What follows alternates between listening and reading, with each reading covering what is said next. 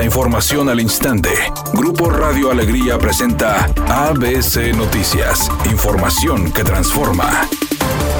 ¿Qué tal? Muy buenas tardes, esta es la información. El Cabildo de Santa Catarina cambió en su integración las regidoras Juana María Reyes y Perla Cecilia Aguirre, así como el síndico primero Roberto López presentaron su renuncia al Partido Acción Nacional. Asimismo, notificaron su decisión de unirse al Partido Movimiento Ciudadano ante el Cabildo de Santa Catarina, la Comisión Estatal Electoral y los partidos políticos PAN y MC.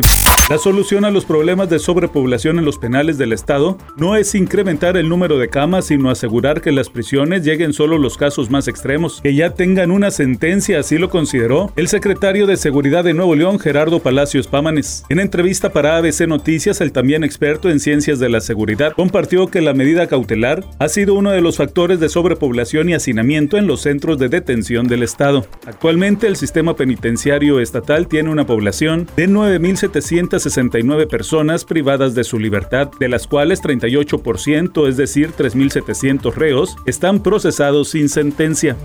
La Cámara de Diputados recibirá este martes a una delegación de Cuba que participará en el foro sobre la inclusión transformadora, profesional y humana de las personas con discapacidad. Será un intercambio con México sobre el derecho humano de ese sector de la población al acceso a inmuebles públicos o privados con infraestructura adecuada. El diputado Reginaldo Sandoval dijo que habrá una legislación para beneficiar a 20 millones de mexicanos con discapacidad. Nos mandató la Suprema Corte no solo que legisláramos para las personas con discapacidad en el cumplimiento del derecho a la educación, sino que debemos hacer una consulta a las personas con discapacidad. ¿Qué significa?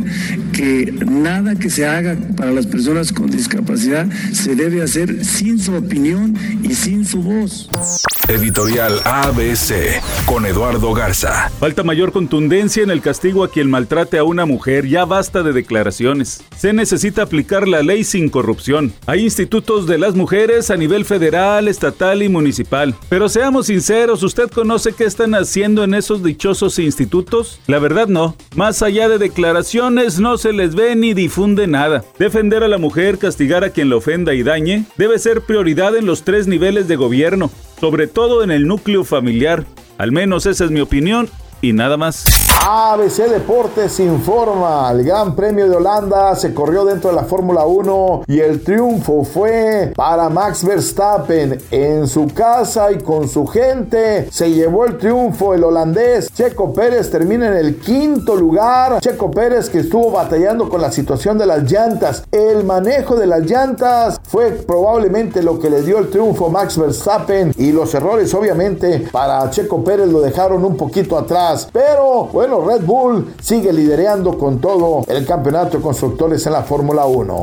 La actriz estadounidense Jane Fonda anunció a través de sus redes sociales que desafortunadamente tiene cáncer, aunque dejó un poco tranquilos a sus seguidores al decir que está recibiendo quimioterapias favorablemente, que el cáncer que le fue detectado no es tan agresivo y que el 80% de las personas que lo han padecido sobreviven sin ningún contratiempo.